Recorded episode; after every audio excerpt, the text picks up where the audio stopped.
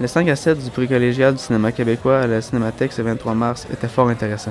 Les jeunes ont dû prendre leur mal en patience sur leurs chaises en plastique pendant que les réalisateurs divulguaient leurs secrets de réalisation. Réalisatrice de Mini Forenco, Sophie Guette nous parle de la chance qu'elle a d'être parmi nous ce soir. Là, juste de me retrouver là avec mon premier long métrage de fiction, euh, ça, me permet de dire, waouh, non seulement comme j'ai fait un, film un peu comme un miracle pour moi, mais en plus j'ai la chance que plus de 1000 étudiants le voient, qu'il y ait une conversation après. Euh, pour moi, ça vaut tout l'or du monde. L'événement est possible grâce au rendez-vous québécois selon l'organisateur du PCQ en charge de la soirée. On est comme des invités pour faire la promotion de notre événement qui est le prix collégial du cinéma québécois.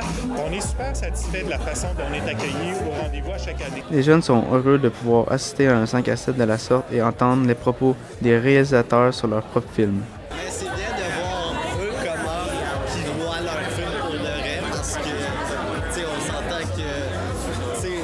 Juste Robert Aubert, c'est pas la même chose qu'on pensait avec la surconsommation. Moi aussi, je l'avais soulevé, mais finalement, c'est juste parce qu'il devait faire quelque chose avec son film. Le prix collégial du cinéma québécois englobe plus de 53 cégeps et se donne à chaque année depuis sa première édition en 2012. Ici Samuel Turpin, l'informateur Terrebonne. Il y a des familles au cinéma. Il y a des familles aussi.